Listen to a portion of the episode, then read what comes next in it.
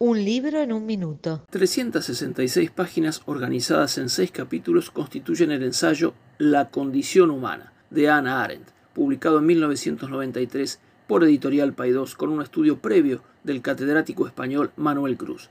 El texto es el principal en la obra de Arendt porque se constituye en un balance al interior del concepto de humanidad surgido tras la Segunda Guerra Mundial. Escrito originalmente en 1958, el ensayo bucea en la acción humana, el trabajo humano y la labor humana como tres conceptos que explican el nuevo mundo del siglo XX.